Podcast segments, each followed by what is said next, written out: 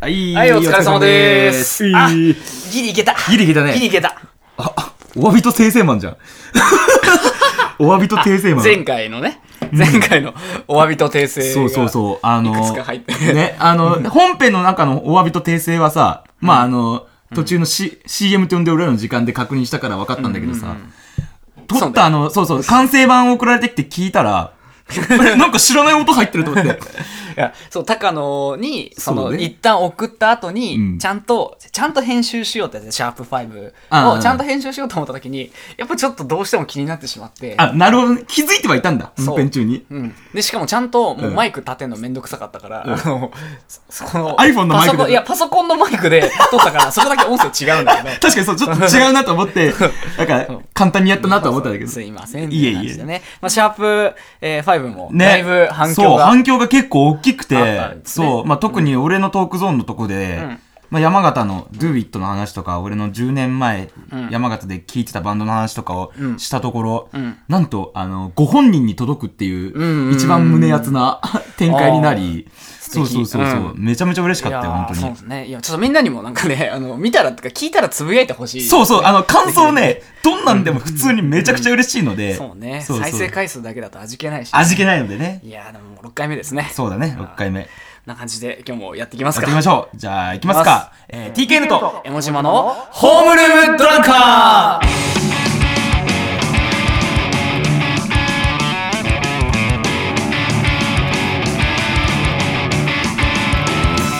ということでね、はい、えー、第6回目です。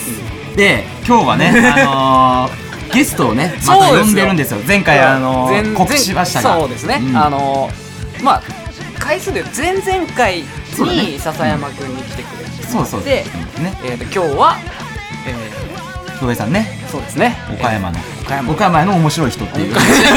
この間ね、千鳥じゃない面白い人ね。そうそうそうそう。はい、えーそうそうそうキャンピングトレーラーの、えそうね小山恭平さんにボーカルのねはい、恭平お兄さんに来てそう。なんですす。で、あの本当に、京平さんがこの俺の今からちょっと話そうと思ってる内容の本当に最高峰に当たる人なんだけど、なんか俺は本当に結構人が好きになると、その人のやってる音楽とかバンドとかすごい好きになる傾向があって、うんうんうん。まあ、その10年前とかもそううん。先輩のバンドとかで、うん。最初知らなかったけどなんかいろいろ話をしてて聞いたらめちゃくちゃかっこよかったとか、うんまあ、これは東京上京してきてからあの10年間でも同じことが何回もあったから多分これは間違いないんだろうなと思ってて、うん、あその人のことを知るとその人がやってる音楽がやっぱすごいやっぱ好きになる。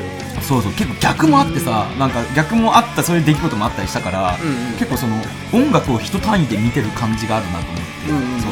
それを、まあ、一で言ってるというか。あ空 さんなんかそんな感じするんだよな、うんなんか悟はだからちなみにうん。悟はそういう人いる？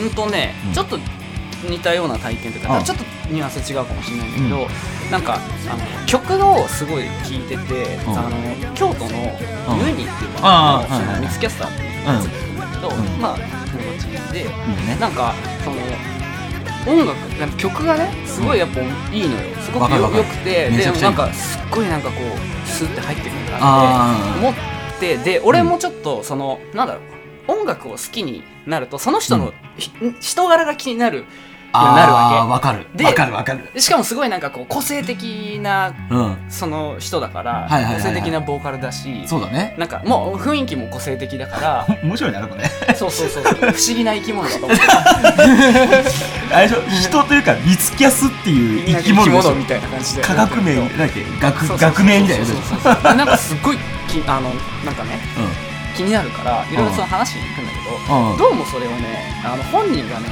あのよろしく思ってないらしくて。いやなんかねなんかねなんかねそれ悲しいね。いやなんかその普通さ、うん。興味持ってくれたらさ人うん。自分にね興味持ってくれたらさなんか嬉しいじゃん。嬉しい。で話聞いてくれんだったらちょっとさ自分の話したいじゃん。うん。ここなんかこの二人なんかもうベラベラ喋るじゃん。そうそうそうそうそう、うん。でもあの人はねなんか自分の話をしたくなさそうだし自分をこうに興味を持ってもらってるっていうことがなんか嬉しくないっぽいんだよね、えー、珍しいね。そうそうそう。でもまあ俺そういうこともよくわかんない別にその、うん。彼女が、うん。えっとあれを出したの？そのミニアルバムうん。をソロで出したんだけど、その時に、あのコメントを送ったのよ。う。でさっきと似たようなこと言ってた。そのなんか人ってか音楽が好きになってうん。この人のことをすごいもっと知りたくなるっていう。うんでまあきっとあなたもこのアルバムを聴いたら、うん。この人のことをもっと知りたくなると思うよみたいなコメントを載せて、うんうんうんその特設サイトみたいな。あ何？それ書いてって言われたの？そう書いてって言われた。え見つけずにそうそうああはいはいあんまよく思ってなかったと思うよね。俺さ、ね、コメントもらってあんまりよく思わないってあんまないけどね。いやいやいやいやあの言わなかったけど多分、あのその感覚をそのまんまそのうん。素直に受け入れられないタイプの人なんだあなっていう感じあなるほどね。だなってはいはいはいはいはい。思ったから、うん。もうこの子はちょっともう、なんつうのあの手出しできねえなみたいな。手出しは、まあ、できないね、うん。確かに。なんかそれはなんかでもちょっとうん。女心が分かってなかったのかもしれないよね、そうね。そうそうそう、まあ女心ね。そうそうそう。難しいよね。なんか、うん。誰ですか？いやいやなんか女心。そう。いや、女心そうだ女心絡みで言ったらね、あのうん、結離婚したこと書いたりとかさあーまそうそうそうね。だから前回そうだよね。結構初めてじゃない、俺結婚してるとか言ったのもそうだったしさ。あまあね。そうそうそうそう。ね。まあ。分かってないのかなって思うよね、うん。怒られるし、そうね。嫁に俺すげえ、うん、まあでもまあさまあいいやいいやいいや。なんですか？ねいやいやちょやっぱやっぱりやっぱりい。やいや言ってください。なんかあのここでそういうのそういうのやめろよな。俺ら友達だろほらラジオドラマ始まってっから。ちょっとここ。いやもう恭平さんも笑い声聞こえちゃってるから入っちゃってるから。いやなんか作家さんみたいな。作家さん。いやもうね、うん。そのあのねうん。ちょっとあの最近はい。気になる人がちょっと。ででちょ待ってやっぱやっぱやめよう気になる人って最高だよね。やめよう恥ずかしいからやめよう。いいやもや。言ってください。まだ半分ありますから。まだほら あなたのために半分残してますから。でいやどうしたの？それいなんかあった？やまあいやちょっといやいややっぱやめる。やっぱやめる。やっぱやめるわ。ちょっとは喋ろう。恥ずかしい。ここは話していこう。本当はね、そう、うん。あの、言った方がいいと思うよ。言った方あの、ほら、離婚のことだって言って、うん。さらけ出したら、お生きやすくなったでしょ？まあまあね生きやすくなろうそうね生きやすくなろうよ。そうそ。いうやそうまあ最近ちょっといやそのうん。会社のうん後輩の女の子なんだけおうおどちょっとなんか気になるうおうですよ いいないぁ。やそうなんかもともと部署は別もともとっていうか、まあ、部署は別なんだけうんうんどうんもともと面識はあってあ、なるほどね。そうそう部署超えてってことか。そうそうそう。なんか去年ぐらいに、うん。あのフレッシュネスバーガーで一緒に飲みに行ったことがあって。あそこは、ハンバーガーを食べるとこだよ。まあ、酒置いたっけどな。お酒あるからお酒置き出したからみんなで行こうっつって行ったことがあって。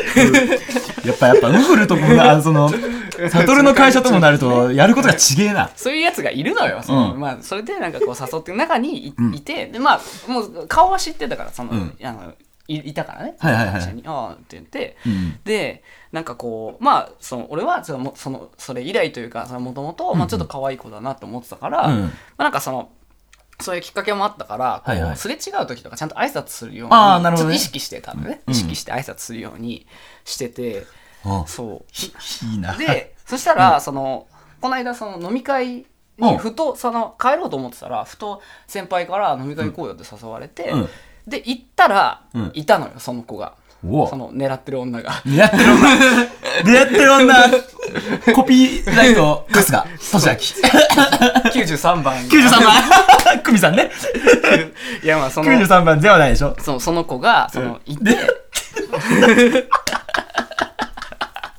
うん。そういう感じじゃないんだけど、うん実際は。わかるよ。あのいたから、うん。じゃああのおと思ってお。話をしようと思ってまあちょっと隣席で話をしたの、でちゃんといいとこ取るね。ちゃんと隣さっと行くわけだ。なななんかこうわちゃわちゃって感じだった。あいやそうわちゃわちゃと。何人か何人かいたんだけど。でその楽しい。中に、楽しい。俺こういうの大好きなの。でなんかその中に S さんっていう、うんちょっと今日重要人物なんで覚えておいてほしいんだけど、ほう。うん。S さんっていう人が、うんあもういてで、うん。その S さんはもともと俺同じ部署だったのもともとは。うん。で俺も S さんうん。も異動になって、うん。で今そのその子とうん。同じ部署なの S さんは。S さんは？女性？女性。女性ね。そうそうそう。うん。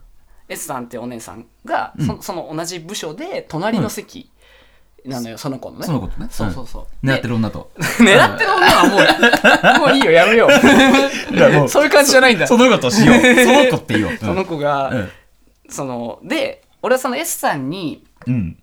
結構コーディングを教わったりとかしててあそうなんだ。なんかこううん。たまに聞きに行ったりとか一緒にタバコ吸いに行ったりとかして、ああそうなんだね。うん。そしたらあのその中で、うん。そのあの子可愛いっすよねぐらいの話はしてたのよ。ほう。うん。普通に、うん。そしたらさ、うんまあ、飲み会で俺隣で話してるじゃない、まあからかわれてすごい。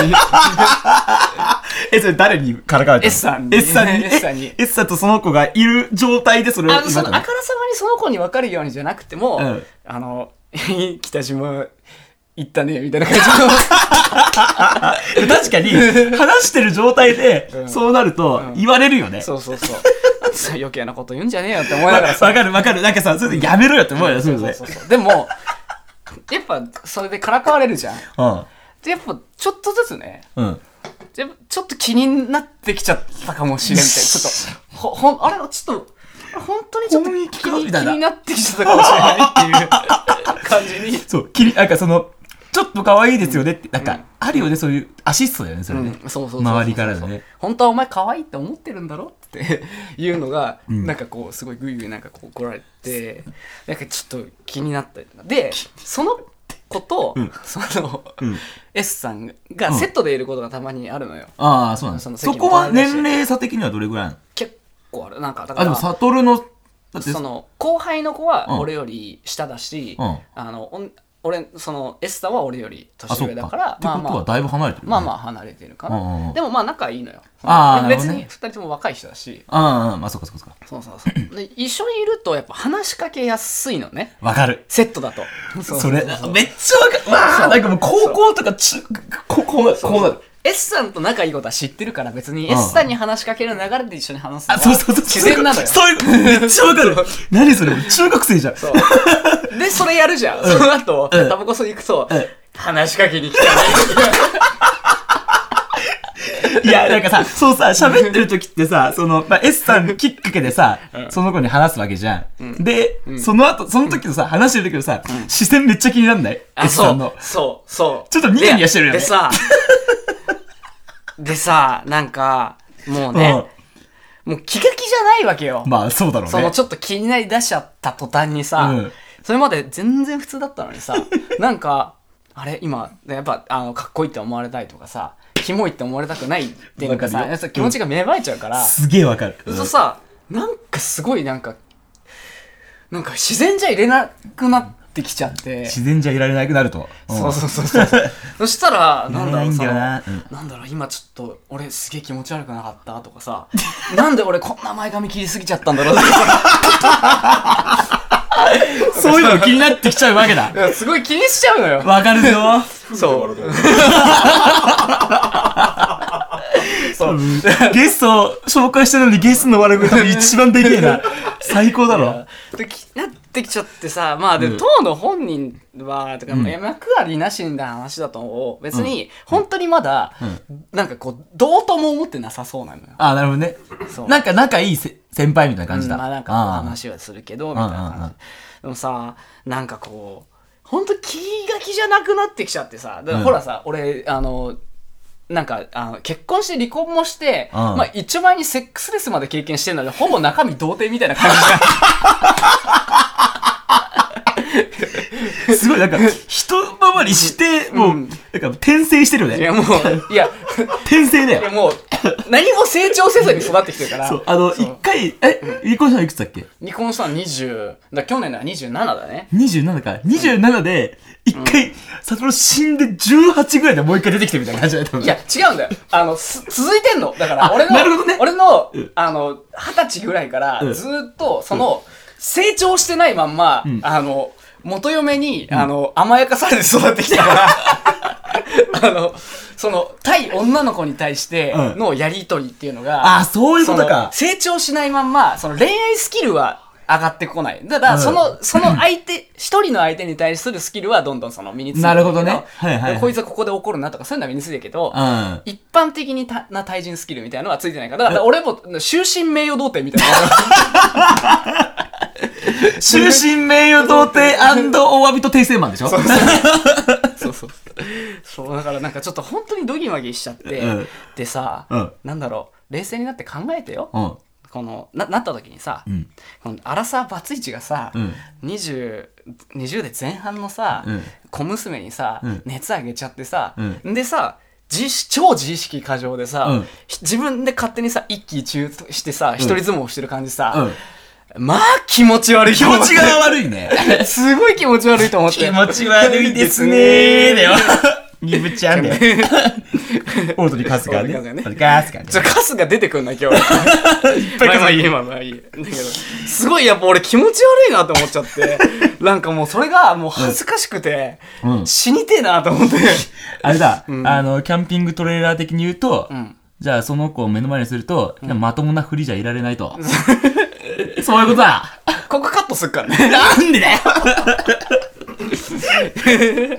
まああと、会社独独特なは習慣というか、なんかこの悩みかもしれないんだけど、うんカレンダーの共有っていうのをさ、ああ、わかるわかる。あのできるじゃない、うんその全社員が Google で、うんうんうん Google に名前入れればカレンダー共有できるじゃない？できるね。うん。もうなんかそのカレンダー共有するにしても、うん。あの俺は別に部署一緒じゃないから、うん。あの別にカレンダーを共有する必要とかまるでないわけ、うん。でなんだろう。これでさ俺がさカレンダーをさその子のカレンダーをさ見てさ予定をいちいち発掘してたらさすごい気持ち悪いでしょいや、俺それやってんのかと思ったよ、俺。やってないやってない。やってない。やってたらすごい気持ち悪いと思って。いや気持ち悪いよ。いやと思って、うん。ねなんかこの間、うん。あのその子がうん。お弁当を早めに食べてたの。なんか共有スペースみたいなところがあーはいはい。あって、でそこでみんなご飯食べたりとかできるんだけど、うんうんなんか10時半ぐらいにその子がなんかお弁当早めに買って食べててでそこ、俺がトイレ行く時とかに通りかかって「あ今日早いんだね」みたいな感じで言ったら「あそう今日そのこの後外出だから早弁なんです」みたいなことをはいはいはい。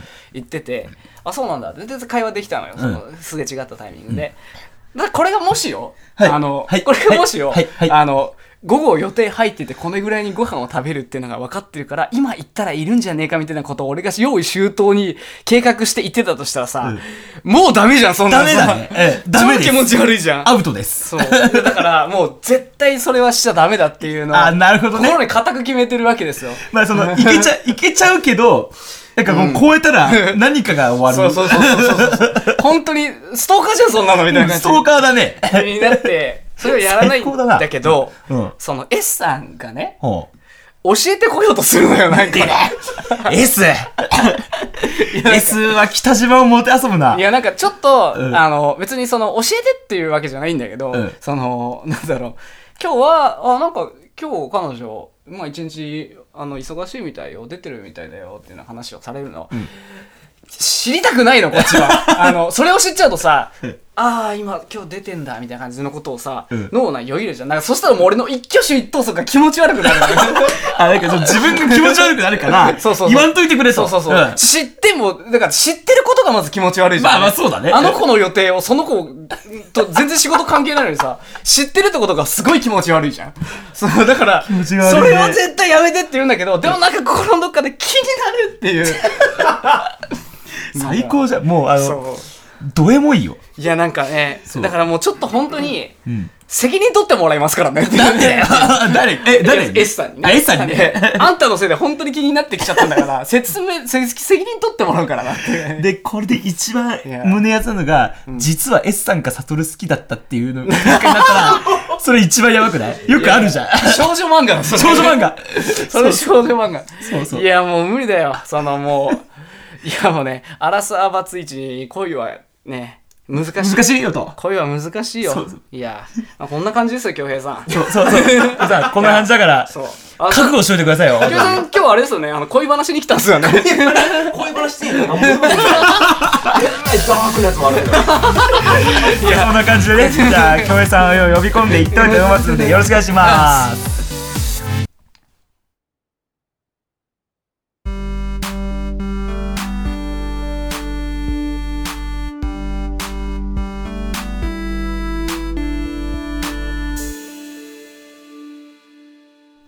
はい、ということでね、えーじゃあ本日のゲストの、えーキャンピングトレーダー京平さんです。お願いしまあーキャンピングトレーラー小山京平です。よろしくお願いします。す。いやいやいやいや、ありがとうございます。いやいや、こちらこそ、そうそう呼んでいただいて、はい歌うまお兄さん私みたいな歌うまお兄さん歌うまお兄さん。歌うまお兄さんね NHK みたいな感じでね。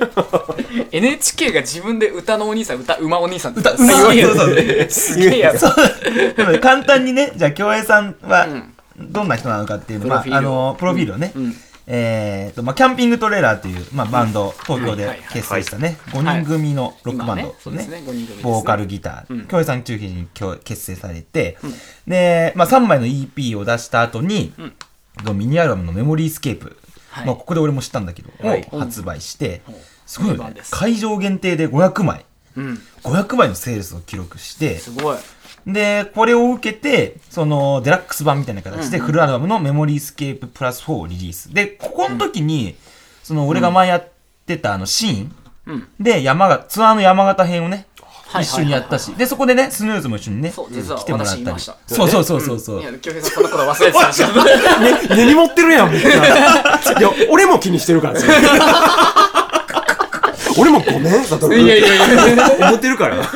そうまあ、そんで、まあ、どんな感じのバンドか バンドかというと、まあ、あの、日常の中で忘れてしまうような愛情や苦悩を物語にした歌詞と美しい歌がエモーショナルでアンビエントな音像に包まれ、力強くも優しく、切なく響く、次世代ジャパニーズエモシーンの注目はいいう形で。くどいね、ちょっ あの、こちらの公式サイトから引用させていただきます。と。くどいね、変えた方がいや、いい。でも確かにその感はすごくあるし、いやだからすごい家で妙だし、納得感があるそうそう、納得できるよね。うんそうそうそう。で、あの、本当京平さんに至っては、てか、キャンピングトレーラーはさっきのオープニングでも喋ったけど、初めて多分一緒にやったのは、あの、アンダーサインのエラでやったあサーキットイベントみたいなのがあはいはいはいはい。って、見た見た見た。そうそうそう。あの時にシーンで出てて、はいはいはい。そう。その時の、確かスタジオの鳥かなんかがキャンピングトレーラーで、あ、鳥やったっけ？そうそうそう、そうなんですよ。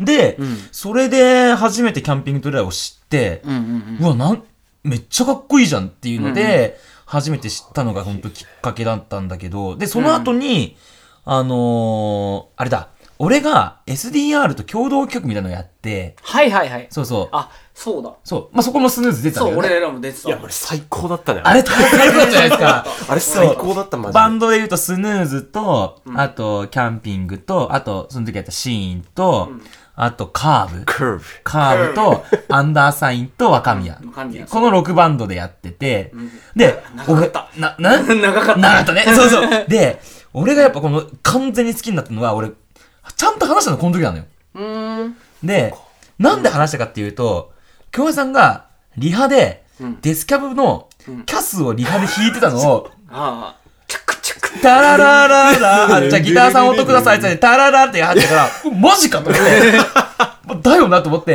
で、それで、え、デスキャブ好きなんですか？みたいな、すごい、そこですごい仲良くなったっていうのが、本当の出会い、最初のちゃんとした絡みみたいな感じだったんだけど、そうそう。やっぱり、そういうインディーロックとか、エモとかが、やっぱり、京平さん、キャンピングトレーやってるルーツみたいな感じだったりするんですか？えー、もう、もう、そうね、あの、いろんなことをこう、ルーツとはしているけども、んかなりその一番影響を受けたのは、デスケブ490はかなり、まあ、そうっすよねうん。でフジロックも一緒に見ましたもんねも。う最高だったね。最高でしたねあれね死ぬかと思った。死ぬかと思ったた。あの、精神的にも、体力的にも死ぬかと思いましたそうそうそうそうそう。大雨でね大雨でね。そうそう。体で濡れてないとかなかったそう濡れてない全部濡れてた。ああそうで、そのあれを待ってる間にアメフト待ってる時かな？みんなでさあのハイネケンの水割りみたいな感じで雨のね。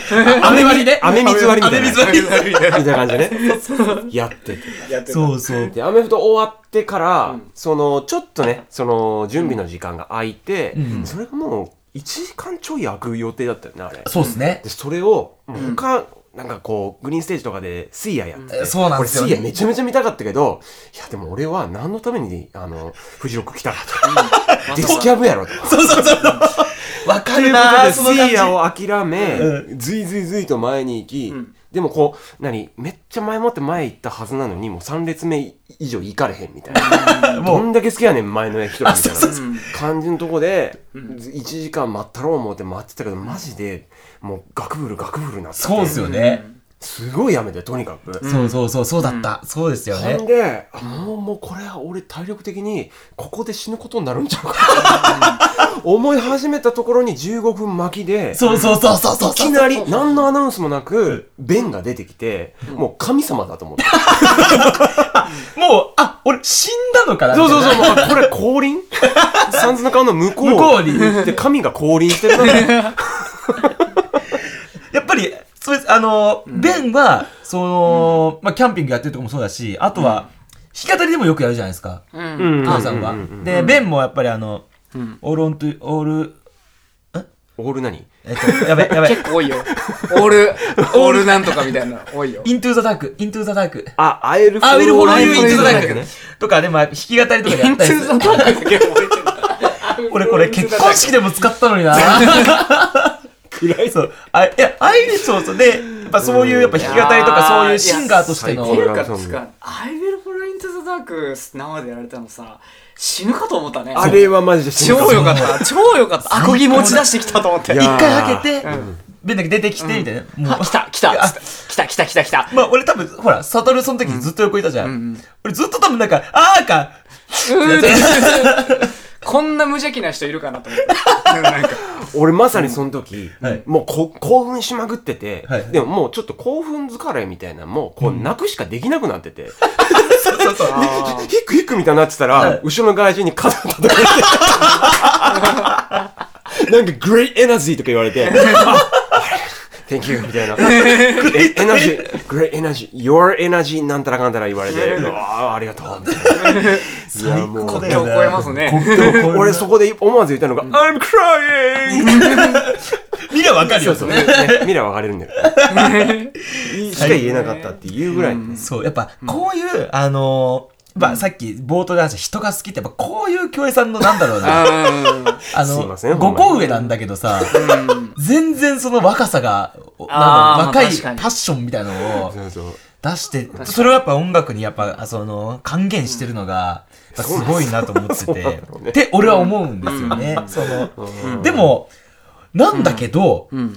あの、やっぱキャンピングの楽曲ってめちゃめちゃ作り込まれてるなっていうのをすごい感じてて、うんまあ歌詞もそうだし、まあ楽曲のその要はコード進行とかも、すごくやっぱり、うん。こう作り込んで、なんかテンションで作ってないなっていうのがめっちゃ感じるし、ん。そのやっぱ世界観超歌詞特殊じゃない？特殊というか、もう、めっちゃ好きなんですよ俺。キャンピングの歌詞。あの、さっき、あの、もう、好きな歌詞一覧みたいのを、そうそうそう。作ってるねいくつかまとめてるし、うんだけど。持ってるね、そこに手に。そう。で、なんかあの、前、もう俺、京平さんと4回ぐらい差しで飲んでるのね。うんうんで、なんかその時に、回数覚えてないわ。そうそう。まだ4回だよね。そうなんですよ。まあ4回なんですよ。そっか。でもなんかその時になんかもう一個作品作ってからじゃないと歌詞書けないっていうのを言ってて、それってどういうことなんですか？いや、なんていうんかね。結構ね、こういう人おると思うんですけど、あの、急になんか、ラジオやから敬語になってます。うん。全然いいっすよ。あ全然全然のー、なんていうか、その、ただこう、こう詩を、こう書き殴るっていうだけじゃ、こう、自分の理想とするものに持っていけないというか、いうところがあるんで、うん。あのー、なんていうかね、ちょっとした物語みたいな、あ、そうそうそうそ短編小説までそんなに長くはないけど。まあでも自分の中で、こう、世界、うん。その、どういう状況か、ストーリーみたいなこと。そうそうそうそうそう、話もちゃんと作って、登場人物もちゃんと作って、うん。でこの何その、こ個性ってキャラクターはいはいはい。っていうのもかなりいろいろその登場人物について考えて、でその登場人物がどういうことをしようとしてるシーンなのかっていうのをかなり具体的にそのビジュアル的にね結構思い浮かべてでもそれはわかるかもな。すごい。やっぱりその場所とか、うん。だから具体的な名前とかやっぱ歌詞にめっちゃ出てきますもんね。うーん。そのああ、確かに確かに。そうそう、一個やっぱその好きなやつで、うん。その、新宿に滲む20代のビビッドな日常。恥ずかしいにも言われるの。あとはあそう。甲州街道大事なことを言う 俺ずっとなんかよくあのうちのギターのアビーってが車で送ってくれることが多くて、うん。アビーもキャンピングそれ大好きで、ずっとその車にずっと CD 入れててでそれずっと聴いてたんですよ。でもう甲州街道に差し掛かった時に絶対言うんですよあいつ。あいつ大好きだから。あいつねその嬉しいね。そう歌詞なんか歌詞いじり好きだからね。いじってるっていうかキャンピングについては本当に好きで。多分。いやいじってくれてもええねんけどね。甲州街道で。甲州街道で。悟君甲州街道好きだもんね。そうそうそう。って言われるあと、そう、まあ歌詞もそうだし、あと俺一回、その、いつだ、初めて、京平さんと二人で飲みましょうっつって、代々木の中華料理屋で飲んだの覚えてます？あ覚えてる覚えてる。覚えてます、うん。あの時に、あの、俺、こう、なんか、俺、本当に、楽曲作る時、超無能で作ってたから、シーンの時、なんか、この、感覚で作ってたから、うん。その、でも、キャンピングにすごく、その、うん。ハマる部分が多くて、うんうんうん。こういう展開ってどうやって作ってるんですかとかすごい相談した時があって、うん。その時にそれをちゃんと全部うん。言語化して教授さん喋ってくれてて、うん。そうあのソミツとか、うん。アウフタクトとか、あとはあと、あれなんだっけまあそこのその2つが一番大きいかな、あとはそのサブドミナント、あサブドミナント俺サブドミナントっていうそのなんていうんですかねあれは音階のあの C のキーでいう F コードのことよね。そう、サブドミナントっていうのを、うん。あの俺はもう感覚でしかないから、うん。このこの曲でこう肩がこういう感じになる曲なんですよっつって 今ちょっとね肩傾けてますね。傾けてではーって。なはーって顔してますね。そうそう。これをなんて言うんですかって言ってラジオで伝わらない顔芸をやめ顔ろ芸をあのなんかちょっとなんかなんかアンニュイな顔。アンニュイな顔の表楽曲あれって何なんですか？って言った俺ら逆にそれを覚えてるわ。坂木の、はい。そのなんかこの感じあーっていうこの感じっていうその顔芸を覚えてるわ。顔の再現率高い。そうそう。で、それ、あの、キャンピングの、その、ギターの、エンピくんも、ん。なんか、そっち側だっていうのを聞いてて、なるほどね、と思ったのがあって、やっぱそれは、もうすごく、そういう、だ僕が、こう、あーってなるような感覚になるように計算して作ってるってことなんですか？うん。なんていうのでもね俺ももともと右脳人間なんですよ。あ、そうなんだ。てか俺はもともと感覚でしか作れない人間で、はいはいはいはい。でなんだけどでもそのなんて言うんだろうな。途中からいはい。結構若いタイミングで、その法則があるはずだと思ったんだよね。へえそのすごい。面白い。そこで気づくんだ。俺めっちゃ好きこのメロディーみたいなね、その音階に対するだから音階、おメロディーね。メロディーとか、こメロディーとコード進行の関係とか、うん。まあボーカリングについてもそうだけどそれはちょっと複雑だから置いといて、うん。もうか単純にコードまあリズムもちょっと置いといてコードとメロディーの関係うん。について、俺がめちゃめちゃグッとくるものっていうのがこう何法則があるはずだって中3の時に思ったんですよ。早っ。若い時って言うから、20代ぐらいだったら、あいやでも いやそれで言うと俺も中3の時にダイエトニックコード進行を覚えたから 俺ダイエトニックコード進行を覚えたらメジャーデビューできると思ってたんですよ。でもなんかね発見するレベルがちょっと違えんだよな。発見しがちなね、中はい3、はそう、中2中3発見しがち。中2中3あるあるですね、これね。ええ、そうなんだ。まあねえうん、じゃあ中3でそれを気づいたってことは、いつからこういう音楽やりはじ、やり始めたっていうか、確かに。そうそう、その音楽としてのき出会ったきっかけみたいなのいつ頃だったんですか、バンドやりたいとか。ああバンドのルーツっていうかやりたいと思った時ね、は、あのうちのお姉ちゃんがはいはい。あのー今あのー岡山の、私のあの出身の、はいはい。岡山県のえっとまあ結構古株のあの有名なバンド、ブーカスっていうバンドなんですけど、はいはいのキーボードをやってるんですけど、ほうそうだそうだ。お姉さんもやってんすもんね。でお姉ちゃんがね、結構そのバンドのなんていうんですか、がもともと好きなんですよ。へえ。ブーカスに入ったのはここ5年ぐらいの話なんですけど、んブーカスはもう20年ぐらいやってるバンドなんで、うんうんでそのブーカスとかの世界にこう連れ込んでくれたのが姉ちゃんなんですよ。はいはいはいはい。でそれがあのねライブハウスに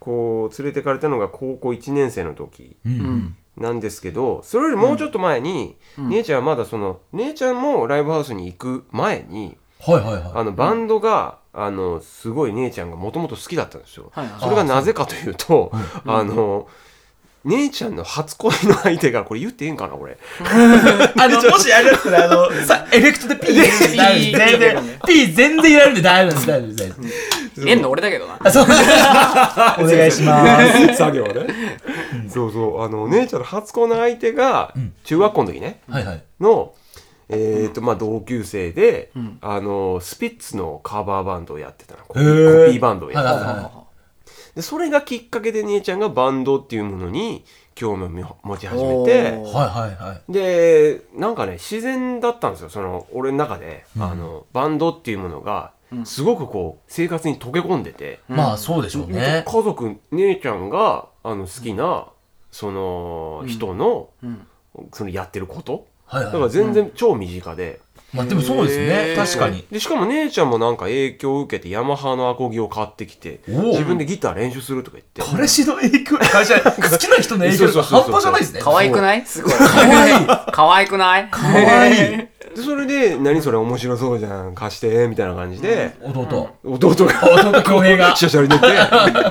これちょっとやってみてみたいな。姉ちゃん仲良しですね。そうそうそう。めちゃめちゃ仲良いいんだよねえー、でもそうなんだ。そうそうそう。へえあそういう。そういうなんかね、始まりがあって、なるほどね。アコギで最初にカバーしたのがなんつうか19回ゆずなんですよ。ああ 世代的にね。世代的に。みんなそういう感じですよね。そうだよね。俺、でも俺スピッツだったな。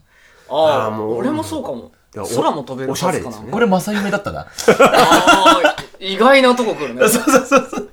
それからあの俺ロード・オブ・メジャーだったからうーん。やべえな、それ。懐かしいって言っちゃダメだなこれ。い。や保険剤？保険剤？いや解散してる解散。してる？とっくに解散してるし、懐かしいね。うん、あれ、あ、なん、ま、何の番組だっけ？なんだだだ番組は見てなかったけどなんだっけな。なんかそういう感じで。うん。でオーディション系のねそうそうそう番組だったよねそうそうそうえーじゃあ、出じゃあ学生時代も、じゃあもう、じゃあ中3で、じゃあそのギター中3でしたっけ？中3で？で、その、ギター弾き始めたのが、あえっ、とねギターを弾き始めたのは中1の頃で。中1か。そこからまあアコギでいろいろできる曲をうん。増やして。コピーしていって、でいろいろ中学校の時はん。コピーしかやってなかったんだあよね、、そうなんだ。で高校生になってエレキギターをね自分でその、何気に入ったやつを入学祝いのお金をかき集めて、かき集め いろんなとこから。親戚とか。親戚からもらった入学祝いを全部かき集めて、買ったのが今使ってる赤いジャガー。ええ マジっすか？そん時の。ええ逆にすごいいいもん。えそれあれはもうやべええそうなんだ。俺とライブハウスの歴史なんですよあれは。そうなんだじゃあもうずっと、何年ですか？じゃあもう15年ぐらい？15年以上かな、うん。すごい。15年以上になるかね。そうだ。だから中、高1だもんな。へそう、じゃあ、それを、書き鳴らした高校時代だと。そうで当時はあのーハイスタがかなりブーム。あまあそうだね。世代的には世代ではでさっきちょっと話したけど、はい。俺最近バンプオブチキンが大好きだと 確かに。ね？撮る前にで今更かと。いう話があったじゃないですか、ん。お前それお笑いで言ったら今頃もダウンタウン好きに言ってる そう感じやでと。そうだね。そうそうそうそう。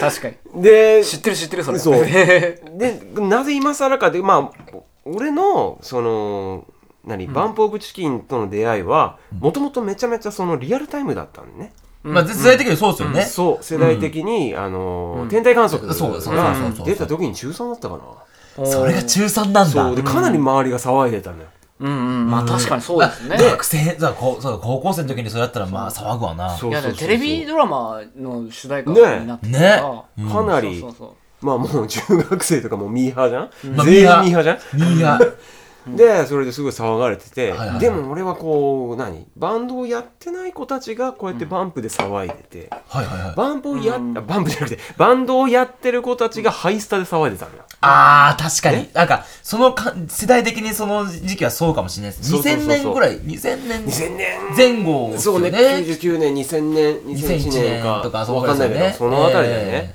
そうそうそう。確かにそうかもしれないなでそれでまあ俺はバンドをやってて、はいはいはいはい。でちょっとなんていうんだ友達のグループ的に騒いでるところが違ったんだよね。ああまあ確かにそっか。でハイスタこそだろうっていう、うん。安易な感じだけど。わかります。あの、ホームルーム、ホームルームドランカーの、その、ニュアンス的には、ここでバンプに行ったら、多分ちょっと違った気がする。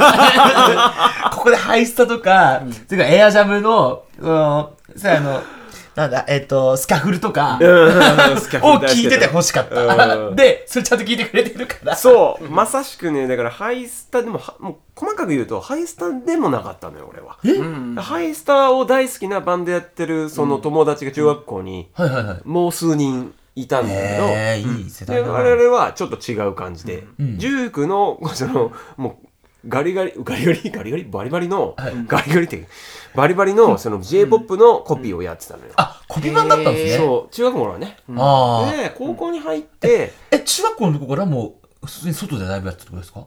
いや外ではやったことなかっただからその、何？学祭とか。そう学生公民館とか、ええいいなぁ。公民館でその、何？中学生がこう主催してみたいなえー、そんなシーンがあったんですね、まだ岡シ山。ーンというかね、まあ大人が可愛がってくれたって。あ、でもいい環境ねですね。中学生がやるっつったら可愛いじゃん。まあ確かに 可愛い。だからね、可愛いし親とかが、そうそうね、いろいろ手伝ってくれて。うん、あ、そうなんだ。やっててへで、高校に行ったら、その、まあ、パンク系はその中学校の時にハイスタのコピー版がいたと。はいはいね。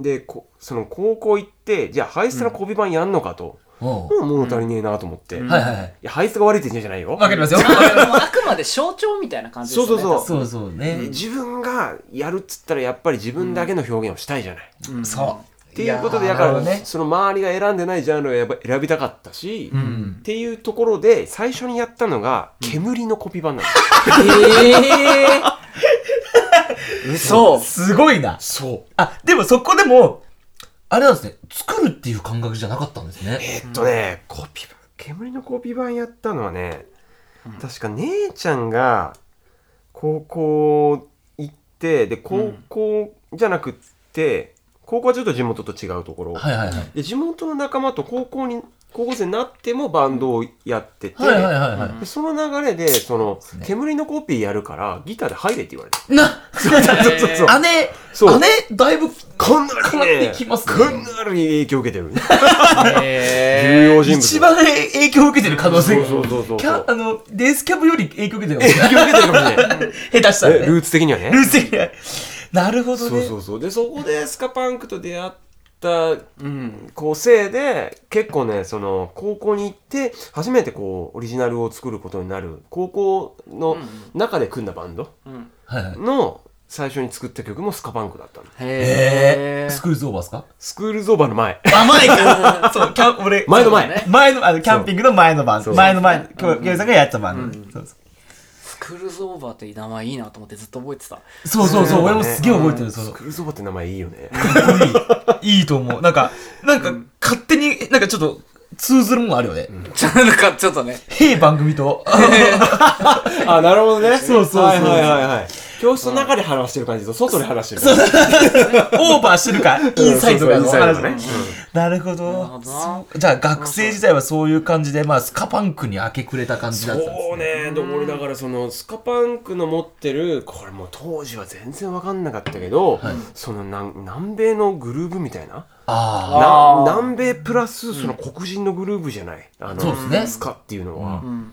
俺あのなんていうのパンクなんだけど独特のあの体動かしたくなる、得体の知れないものっていうなんか感覚だったよ、はいはいの中で、うんまあ、今思えばグルーブって言えるんだけどあ。そうですね。うんでもな当時はなんだこれみたいな。なるほど、なるほど。超かっこいい。何このクールな感じ。そうですよね。なんかそれは、そういうことメロ、その、ハイスタとか、ん。俗に言うザ・メロコアパンクっていうものを聞いてた人からしたら、ちょっとやっぱり、なんか、うん。進ん。でるなというか、ん。ちょっと違ってかっこいいなって思う感じはあるかもしれないですよそうね。当時があのーラランシドが、はいはいはい。ランシドあーはいはいはい。そのパンクバンドで、アメリカのね、ランシドっていうレジェンドバンドいますね。が、今年サマソに来てた。あその時来たんだ、来てた。ああそうなんだ。さっきの S さんがランシドの話めっちゃしあ本当 S さん結構ゴリゴリやね。S さんサマソに行ってランシドでランシドで発狂したと。S さんいいな。S さん全体的にいいねそのね S さんも大好きな。余談ですけど。えーそのね、ランシド、まあ、もうみんな大好きなようなね、バンドっすよ、そのバンドマンだったら、はいはいバンド好きだったら、っうん。ていうそのランシドがもともとあのねランシド前に組んでたのがオペレーション IB っていうバンド。はいはいはい。あそうなんだ。オペレーション IB っていうバンドが、あのー世界的なスカパンクブームの火付け役みたいなへ感じの動きをしたらしいのどうやら。らしい。そう。でそっから始まったスカパンクなんだけど、そっからもっとこう後に日本に入ってきた時に俺は知ってあーそれが煙だったりポットショットだったりスキャフルキングだったり、懐かしい。名前が乱立しているそう。でそこの時点で俺は知ったんだけどは遡るじゃない。まあそうですね。遡ってって、オペレーション IB とかに出会って、うんオペレーション IB のそのもうぐちゃぐちゃだけど演奏。でもあのなんかグルーヴが。わかりますよ。そのかっこなんかでもそれでもかっこいいっていう。やろうとしてるノリがあうん。ってこれは何なんだと思ってる時にスペシャルズとかマッドネスとかいわゆるその辺わかんないな俺は。なんていうのネオスカ？そのツートンスカとかネオスカとか言われるんだけど、へなんかそのラテンラテンというかね何なんだろう あれはスカのね南米のジャマイカのリズムはいはいはいはいと裏打ちのねレゲエとか。だうん。そうじゃだじゃだっていう。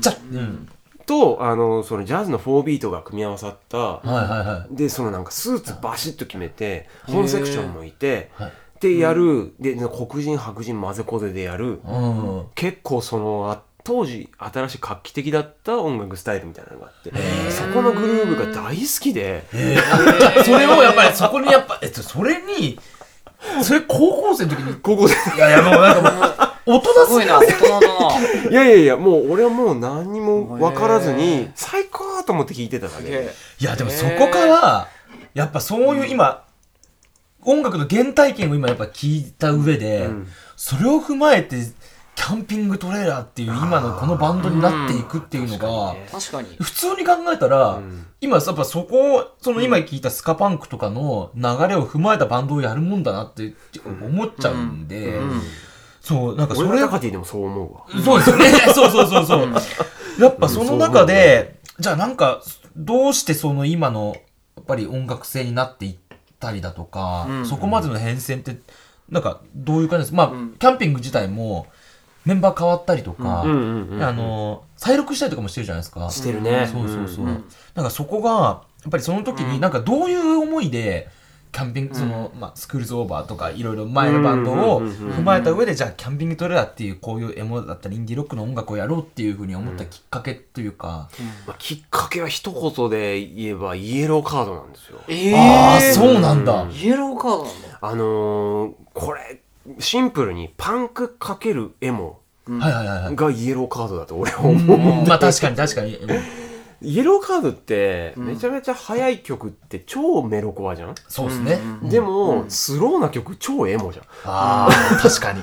で俺はここのスローな曲にドハマりしてああはいはいはいはい。なるほど。イエローカードのね、うんでこれの感じは何だろうなってうんで自分なりに何なんだろう何なんだろうって思って探していくうちにフィンチとかに出会ったの、はいはいはい。ああそうか。そう。あフィンチ。じゃあじゃあスローなメロコアメロコアガーってきてきたのがスローになったあたりでそう。ちょっとその初期のポストハードコアみたいなフィンチとかそういう重くてそう。ググルーヴもあるけどポストハードカーツへのラインに超えてくる。そうそうそう。ありがとう僕のとこまで。って感じで今なんかそのスカの話ああすごいねって感じで来て、うん。よし仲間っつって。来た来た来た。ああフィンチ来た ニュービギニングとかいねやでもまさしくね、うん。こうなんかねすごい島を見つけちゃった感じだよ あねね開拓してったと。そうそうそうそう。もう本当に太平洋をさ船で漕いでさどこにも何もないと思って進んでたら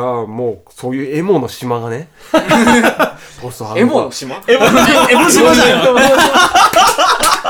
また異名が。異名が。ようこそ。異名が。ようこそうちの島へ。一応ピンチなんか TK のさ、エモ島でやってるんで。ね。ようこそエモ島エモ島を見つけたぞ。サースデーとかスライサースデー。とかいますけど。どうですか？そうそうそうそう。へえ、そうなんだ。そうなのよ。だからその時期にだからもういわゆるエモのバンド？だからその当時ねそのスクリーモとかいう言葉もなかったような気がするんだよね。スクリームを2000年0年代後半ぐらいに出てきたそうだよね、うん言葉じゃないですか、そうそのうん。だからドライブスルーレコーズってうんあるじゃない？知ってる。あのニューファンドグローリーとかが、はいはいはいうんあのレーベルがもともとメロコアしかやってなかったはずなのにフィンチをリリースしたの、うん。はいはいはいでフィンチ聞いた時にもうその、まあ、界隈のファンがびっくりしちゃってあれを。ああまあでしょうね。なんだこれはと、うんでそこからそのスクリームプラススローなパンクみたいな、っていう文化が出来上がったんじゃないかなと思うんだけど。でも、う、うん。ん。どんどんどんどんそのスローな方そうにそうそうそう。はまって掘っていったらやっぱいろいろとまあデスカブとか小江さんだってまずさっきも言ったけどデスカブとかやっぱりコープランド？うん、コープランドはかなりの影響を受けたそうそうそうそうじゃないですか。やっぱそういうところにやっぱどんどん掘って出会っていってるってわけですよね。うん。もう当時何聞いてたかちょっとまあまあ本当に。かなり前だよねいろいろでもやっぱり巡りますよね。うん。やっぱそのなんていうの俺の中でそのパンクが好きな、うんパンクっていうあのねカラッとした音像音が好きだったの、ああなるほど。あの歪みが好きだった、はいはいはい。あの、すごい気持ちいいじゃない。そうですね。パンクの歪み。パンクの歪みはそうですね。もうばわかりやすいし。そうそうそう、そのリアハム一発みたいな。はい、ギターですって感じです。そう。ギターって感じ。バーみたいな。そうそうそう。わかりますわかります。そうだ、こんな、こんなに、あの、楽曲とかをいろいろ考えて作ってるのに、こういう時いきなり無能になるから。そうバーだからそうそう。バーとかジャーとかそうだから。そうそう。が低くなるよねそうそうそうそう。コパーみたいな、ギャリーン。そうそう。コココパーコココパーみたいな わかるこの、ホーリフスこういう会話しかしない。ですそうそう。モーリフさん、そう。そう。そう。みんなそういう感じだからね。そう。どこどこタンどこどこタン。そうそうそうそう。ズターダでやってとかね。そう。ズズズズじゃないか。コココココココ800だな。完全に800の音だ。な。JCM800 の音だ、これ。そうそうそうそっか、でもなんかすごいな、そこからだってあの、ねえ、あの、静かな感じのエモい感じの曲を作ってさ、そうそう。でもそのねそこにもちょっとグラデーションがあるのへえ。イエローカード来たでしょ、はい。フィンチとか来たでしょ、はい。結構その辺のヘビーな感じ。そうですね。をスライスとかも聞いたし、もうユーズドも聞いたし。どう考えてもフェンダーを使う人とは思えない。もうね、そう。で、遡ってニルバーナとかも聞いた。何その、なんかそのサニーデイリアルエステートとかも。はいはいはいはいはい何その、オルタナティブ、そう、そうそうそうそう。うん。オルタナティブ全体をこう、いろいろこう、何最高。循環していって、はい。あやべえのある、やべえのあると。はい。でもちょっと深入りしてる時間ねえな、俺、みたいな。はい。感じでちょっと俺の新しい俺だけのも見つけてえなみたいな感じで、で深入りしたらもう勝てない人たちがいっぱいいるから。またそうそう。深入りすると、もうあの、深入りしすぎてる先人がいるから、通ってめっちゃ大好きだけど。わかりますわかります。結構ねそこの席埋まってるみたいな感じでね。うん。わかりますやってるけど、でもままだそのこう流れながらねいろいろ聞いてたの、その時出会ってるのがメイなのね。ああなるほど。でこのバンドはものすごい迫力そうですね。プラスなんちゅう美しさ。美しさ。エヴァーグローの再現レベル。エヴァーグロあ見えた？見ましたよ。やばい俺だから解散一回したじゃん、うん。そっから一回も見てないから、ああいやねエヴァーグローがもうあ俺あの嫁と元嫁と一緒にあの ドライブーでエモいなまた。ドライブで、あの三島まで行ったんですよ、うん。三島まで行って海見て、はいはい。であの小田原の方からこうぐーっと帰ってきてて、でそのドライブしてたんですけど俺もうメイン見に行くからごめんここで降ろして っ。すごいやん。それ、メイどこでやったの？代官山よりあ、言 うとか。混んじゃってね。小田小田急で急にあのロマンスカーに乗り換えてこう見に行って。一層、い一気にいて。そう。間に合わねえっつって。ごめんっつって。いやいいやでもそれぐらいねのバンドだったよ俺に。いや本当、うん。メインのエヴァーグそうだよねうん。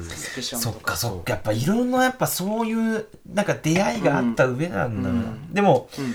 その、まあ、音楽だ、音楽もそうですけど、京平さん、あの、ジャケとかも作ってるじゃないですか。いうん。なんか俺その辺の話も聞きたくて、そういうところのやっぱこだわりとかさ、デザイン的なこだわりだったりっていうのは、なんか自分なりにこういう信念があったりとかっていうのがあったりするんですけど、結構俺、ジャケが好きなバンド、だジャケ買いとかもして、うん。もしてるし、あの、メモリースケーププラス4とかもあんなん完全にもう、シガーロジじゃんと思ったこれ。ああなるほどあれでねなるほどね。そうそうあれでケツ出して走ってるからね。あ、それケツ出したらもう完全にお尻ねシガロスだから。そう、やっぱそういう、なんかそ確かに。のデザイン的な感性ってやっぱ音楽とかやっぱ通じるとかあるじゃないソミツとかもそうだったじゃないですか。うんなんかその、そこういうところで大事にしてるとかってあったりするんですか？まずね俺の俺にとってその音楽ねアウトプットとしてのバンドの音楽っていうものとデザインとかアートっていうものはもう全く一緒なんだよね。芸術っていう。そうそう芸術？ア,、アートだね。うん。でそのアートってなんかねこうやって言うとなんかちょっと浮世離れしてて高尚な感じなんかがかっこつけてるように聞こえるんだけど、みんなアートできると思うの俺って。ほうほうほうでなんかねこうアートに対しての壁っていうか偏見、ん。もっと言えば差別。なんか、なんか溜まってますか？いやいや いやいやそういうわけじゃないんだけど あのかなりの壁をねその、こう感じるわけよ、あの表現をこういろいろその高校ぐらいの時からやってきた自分としては、うん。なんかそのすごいよね芸術家だよねとか言ってそのねそのなんて一般の人って言ったらあれだけど、まあちょっとなんかあの、変わったことしてるよねとか、うんなんかそうそうそう。あの、小山さんはちょっとかアーティストだからね、みたいな感じで、うんちょっそうそうそうと、一あー般人、一般というか、なんつうか、ちょっと別な見方されちゃうみたいなことですかね。うんんでそんなん言ったらさあなたそのそこの主婦と、んあの あなた口調がそうだったね。あ、俺が、俺は そういうことあ、確かにそうかもしれない。オタクの小山さんね。ババアだったなね？だからその、例えばそこの主婦と、はい。あなたが、その旦那にね喜んでもらいたいように料理を作って盛り付けするじゃないと、うん。それはクリエイティブだし、うん。それはアートだよって俺はすごく思うんだよ、あー。確かそうですよそねこには気持ちがこもった表現っていうのは全部アートだと思うよ、いや俺。そういやそうだから。あのね、あの、俺すごい、京平さんと、すごいバイブレーションが。この この話をしたかったんだけど、あのー、ランゲージライクがランゲージライクちょっと前のめりだったからちょっと、ごめんなさい。うんいやいやあの、悪い癖が出た。まあそうランゲージライクがすごい好きで、あの、よよくその絶対そのやるときに MC でそのうん。ランゲージライクやる前に絶対その挟むじゃないですかそのこだわりがある人が好きでっていう話をしてて。でそのこだわりのことをそのまあその何をやってもクリエイティブだし、うん。なんかそれは何でもその当てはめられるよみたいな話をなんか今ちょっとそういうとこ感じたんだけどなんかねちょっと俺はまあオタクなので。岸さんねそうそうそうそう。君はね。なんかそのオタクのその根熱量とそのあのあの曲で歌ってるこだわり、うんうんなんか深いこだわりとかうんっていう言葉って結構通ずるものがある気がしていてうん。なんかそのあれはどういう思いで書いてたのかなっていうのはちょっと気になるしなんかその、うん。おオタクってあのし喋っていいよって言われたら滝のように喋るんですごいいいいいいいけど滝のように喋るすげえわかる。なんか俺もう今もうあの滝あの今俺ダムが決壊するのなんとか止めてるみたいな止めどないんだね。止めどないんですよクソ弁だからさうん。それだよそそう。うそう。そうなんかもうどうしてもドバって喋っちゃったりとかするっていうのも、うんうんうん。なんかこうそれもなんかこうあの MC の感じ聞いてるとそれもなんかいいよねみたいな感じにいやなってるのかなっていう。すげえいいと思う。っていうふうに思ってなんかそれがちょっとうん俺すごい好きだなと思う理由なんだけど、うん。それの話をちょっと聞きたいなどういう気持ちで作ったでもあれねその俺のそのなんて言うんだろうな。人の好きになるポイントの一個の話をしてるだけなんだよね。えーなるほどね。であのまあポジティブな顔をしてるのが好きじゃない、人間ってね。そうですね。うん。わかりますほらその明るく生きてる人ってなんか好きになっちゃうじゃない。うん。ね、でその延長で自分の好きなことにその夢中な人が好きなの俺。うん。うん。それってね、はい。なんかもううん。すごい尊いもんっていうか。尊い。尊いですね。なんていうかそのいろいろ抑制されることがいろいろあるじゃない生きてたら、うん。ね？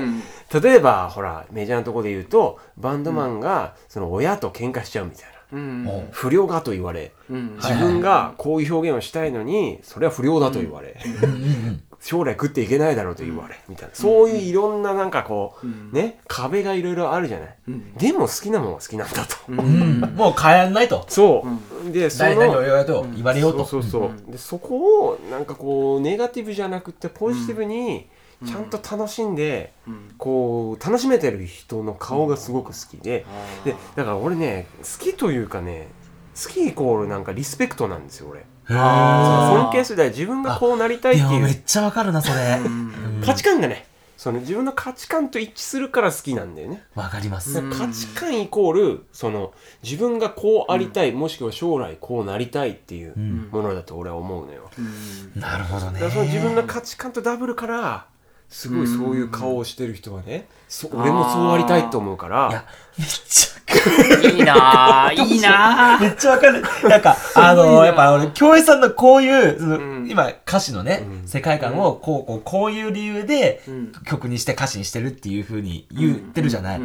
あの、歌詞もそうだけど、俺あの、京平さんの、ツイッターとかの、ごめんあー。もうくどくてごめんね。アウトプットとかも、すごい好きなの。うんうんあの、俺も結構、京平さんのツイートめっちゃいいねしますからね、俺。いやしてくれるね。あそうそうそう。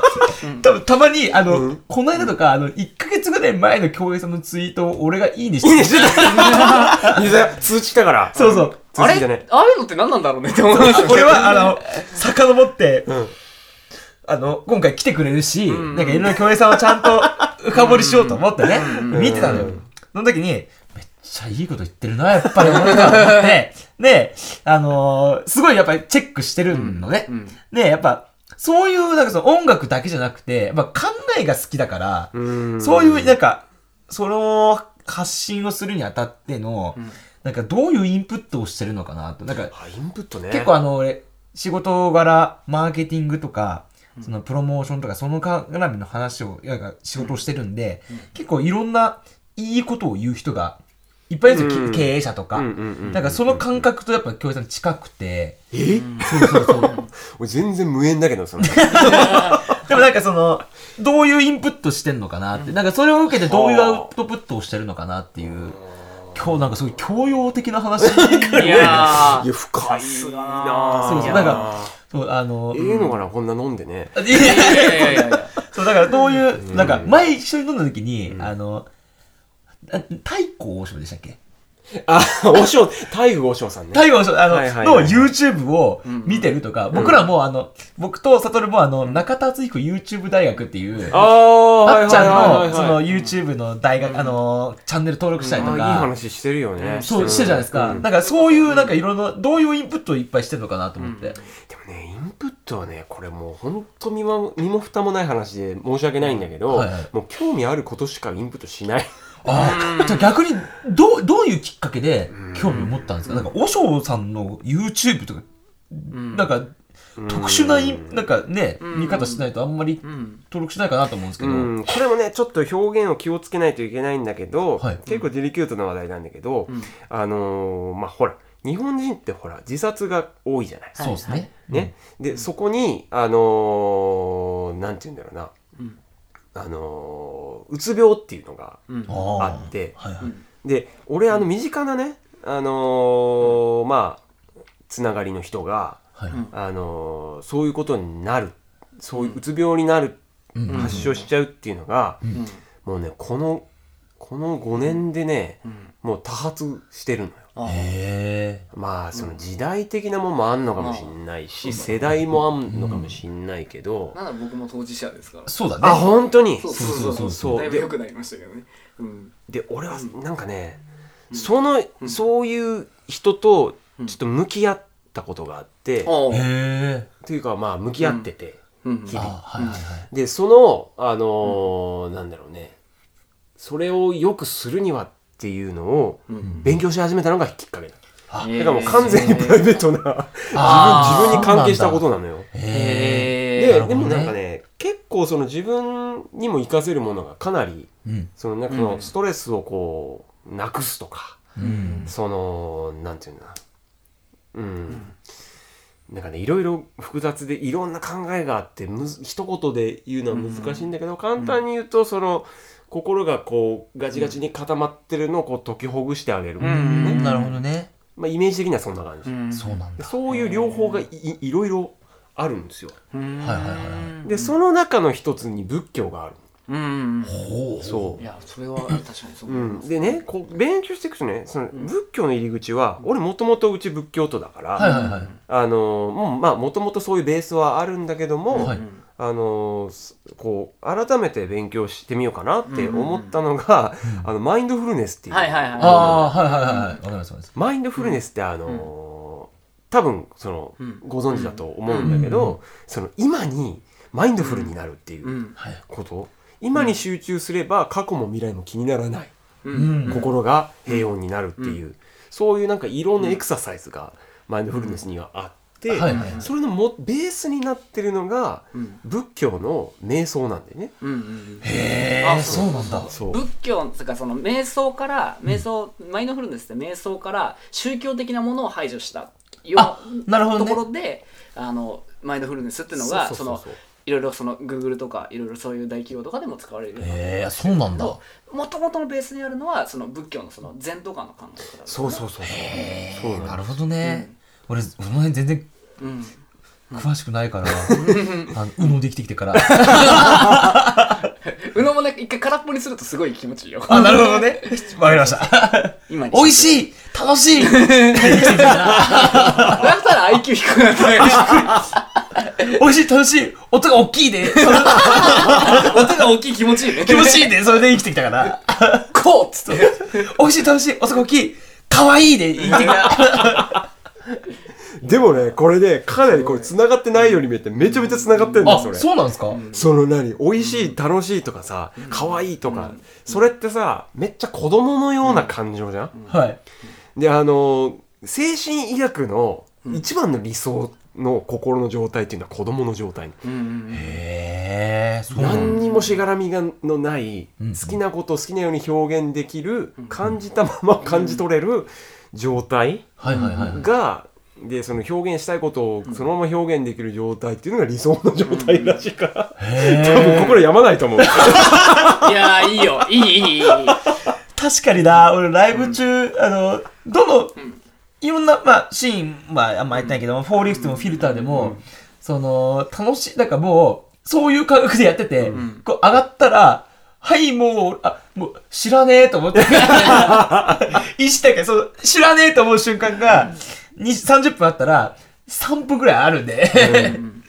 なるほどね。あ、そっか、やっぱ、まあそうそうそうまあそういう感じで、まあいろいろと、まあちょっと音楽の話にちょっと戻っちゃうんですけど、はいはいはいはいそう、あのーまあ、いろいろやっぱりアートから得るものがいっぱいあるわけじゃないですか。で、その、今は、キーボードが増えたりとか、はいはいはいはい。で、まあ、レコーディングもなんか最近してるんですよね。してますね。で、うん。はい。なんかその今後、やっぱり、どういう感じで、その、表現していったりとか、キャキャンピングトレーラーっていうバンドでやっていきたいことっていうのはどういうことなんですか、えーっとね。あの我々結構ね。ええー、ってめっちゃ間違えいやいや結構ねうちらあのメンバー編成が変わったりそうですよね。いろいろね、その変わってきたんですよ、でそれであの表現してることも実はその都度変わってて、ですよね。そう。その EP の時とかと、最初のそのメモリースケープ以前と、ちょっと変わってきたりもしてますもんね。そうそうそうそうん。私キーボード変え入ってからも変わったり変わったしてますですよね。うん。なのでだから今回のアルバムに関して言えば、そのキーボードのケンシロウが木城さん、はい。入ってからその作った曲たち集になるわけですよ、楽しみだ楽しみ。だからその5人のそのグルーブっていうのがあって、はいはい。そこをまあ詰め込んだんだけどまあそれを何かってこう考えた時にまずその今までのこう荒削りなそのなんて言うんだろうなギターサウンドのエモとかうん。いうことではないっはいはいはい。ていう感じなんですよ。でそのピアノベースで、うんあの作ってるところがあって。だからその彼のケンシロウの脳みそっていうのは、かなりピアノでできてる。あ、そうなんだ。いや、それもまた楽しみだな。そこにやっぱ、京平さんの、その、歌詞だったり楽曲の世界観と、うんあのー、松さんとか、エンピ君とかのその楽器体のそのエモーションの部分だったりとかが入ってくるわけですもんね。そうそうそうそう、だからそこをねそのじゃあそのなんて言うんだろうな。じゃあ最終的にアウトプットするものは何なのかと、うん。あのほら、メンバー増えると脳みそが1個増えて、うん。あのより複雑になるじゃない？そうですね。ねうん。増えれば増えるほど複雑になるじゃない？はい。それをシンプルにするっていう作業をしたんですよ実は。おお。でそれを今回あのアルバムに込めたんですよね。楽楽しみすぎる。えー、楽しみすぎる。い。いな。ブログ書きで。書けばいい。ライダーノーツブログ買っていやーそっか。そっか。じゃあそういう感じで今キャンピングもまた新しい作品を作ってるっていうことですね。そうだね。いや楽しみだな。楽しみだかなり違うと思う。前回とうん。前回とかなり違ってると思うんで。いや、それもやっぱり、どんどんどんどんそれは変化してるってことは、ん。きっとバンドは進化していこうとしてることだと思ううので、ん。まあ、それはやっぱりファンとしては、すごく楽しみだし、うん。すごく、なんか、ん。こう言ったらですけど、すごい期待してるというか。いやいやもういや期待してください。いやー、楽しみ。いややーいやちょ喋りすぎましたね。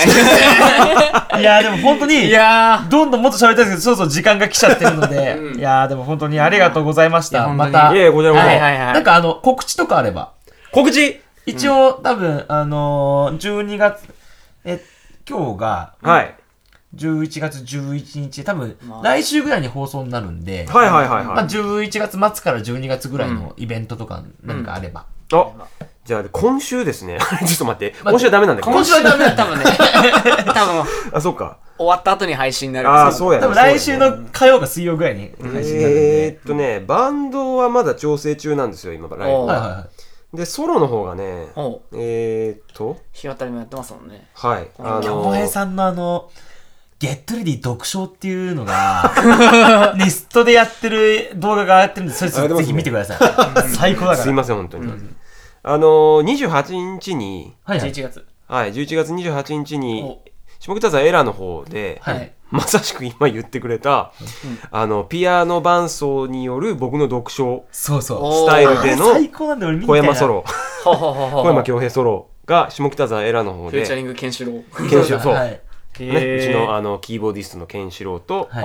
あの、二人で、ケンシロウ伴奏で僕歌、ほ僕は何も持たず、はい。うお歌だけ。ギターも弾かない桜読書スタイルの、桜読書スタイルです。小山読書おわかりやすい。僕らはね、人 をうまいな いやそんな感じで日程をもう一度えーと、11月28日ですね。はい28の日下北沢エラーの方で、はいあの行われますんで、ぜひ、はいよかったら来てみてください。聞いてみてください。はいいやー本当に、本当にフィ、もうそろそろやっぱキャンピングをね、見ないといられないので、私は。僕らかけましたね僕らが僕らしくいられないって、いられないって夜には、だから、あの、っていう曲が多分、新しいアルバムに入ると思う。入りますよ。だやったーよっしゃ大好きあの曲大好きーいや、そんな感じで、本当に今日はありがとうございました。ありがとうございましたキャンピングタイダーの京平さんでした。ありがとうございました。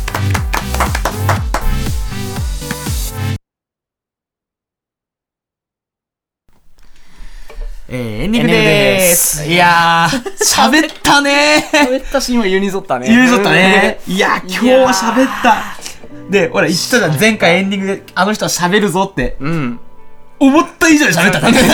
まあ、俺も楽しかったしいやね。ー俺まあねすごいよかったねすごい良かった。やっぱりあのーす好きな人を呼べるっていうのは、うんすごくやっぱこのラジオとしてはいいことだなと思いましたよ、ね本当に。いや本当にねねまあなね我々もそろそろねあのあの年末ですよ。そうですね。年年末ね、ちょっと。えっ、と、うん。ちょっとあの、今日はね、あのーまあ、エンディングにね、ちょっと告知が我々からありまして、あそうなんです。よあのー珍しく。うん。えー一緒にやったあの、このうん。二人でやってるフォーリークスというバンドですね、はい。えー年末にあの、12月に企画することが、はい。えー決まりました。ありがとうございままあね。毎年やってんだけどす。ね。そうそうそう。毎年。毎年年末。去年は9月か。でも今年は年末にね。うん。そうそうそうそう。で、あのー個人的にはフォーリークス今年初ライブっていうね。あそっか。そうそう。そっか。いやでもまあ高野いないこともいなくてもやってないから、そうそうそうそう。そう。そうそうそうそう、あのね、えっと、うん。大津、あのー大塚じゃねえや。大久保だね。大久保です、うん。えー、大久保のオンエアスタジオというところで、はいあの、まあレコーディング僕スタジオなんでねもともとそうだね、ん。なんだけど、まあ、スタジオライブとかもできるようなそういうライブハウスで、もともと僕らねあの、毎年年に1回、まあ、スタジオライブをやるってそうそうそうそういう。のをうん。まあやってるんですけど、あのーライブ半分飲み会半分みたいな感じみで、たいな感じで。そうあの今回はでもあ今のー年も集まっ集まったね。なんかそのメルティング積もったね。そうだ積もったのよ。積もったわ。積もっての、うん。積もるイコール、あのー呼ぶっていう話だ 業界用語ね。業界用語的な感じで、うん。で今年はまたうん。4番、あ俺ら含め4バンドでね。うん。フォーリークスと、うん。プリマカサータと、はいはい。あとシュタスノウェアそうアンスナーのね好き。工藤さんがやってるバンドで、はいはいはい。あとはチャイム・ウィズ・ハーっていう、まあ、あの前回も話したあの若宮のね瑛瑛太くんがうん。新しく始めたバンドのうん。この4バンドでうん。またいろんなジャンルレスのねいい感じのイベントにできればなと思ってるので、そうそう。ぜひぜひ遊びに来てください。で多分、うん。あのーオープンからスタートの間に、あのー生ホームルブランカーやろうと思って。る そうだ。そう。みんなにね。みんなにちょこっとしか言ってないけど、俺バキバキにやるつもりでいるから。あのーそっかペリスコープかインスタライブとかでやろうかなと思ってるので、はいはいはいはいそうそうあのーなんか話してほしい内容とかね、うん。集めてくれたと思うんで、あてかさごめん言い忘れてた。うん。こんあの俺らの「ホームルブランカー」って言ってんじゃんあの曲撮ってくれたの京平さんだわ。そうだ。そうなんだよ。あのそう。あの人レコーディングしてくれたの。そう。いや本当にありがとうございます本当に。そうだよ。そうだ。そうなんだよ。我々のオープニング曲。オープニング曲のレコーディングは京平さんがやってくれてるから。まあフォーリーフスの帰り論って曲帰り論で。そうそうそうそう。僕が加入前ですね。そうだね、悟りなかったけど。そう。まあでも、なんかそんな感じでなんかレコーディングのご依頼がある人は、ぜひ、あの、小山京平さんに、はい。あの、小山京平で、ググれば多分、ググれじゃね、あの、ツイッターで検索すればね、出てくるので、はい。まあ、そういう依頼もはい。ぜひぜひ、あの、俺ら当てでもいいので、つなぎますんで。でねいやあんな感じで。そうね。いやもう楽しかったですね。いやちょっと喋ったね。はい。ということでお相手ははい。TK ルと、山島でした。えー、さよなら。ババイバイ。バイバイ。グダグダだな、最後。楽しかったよ。うん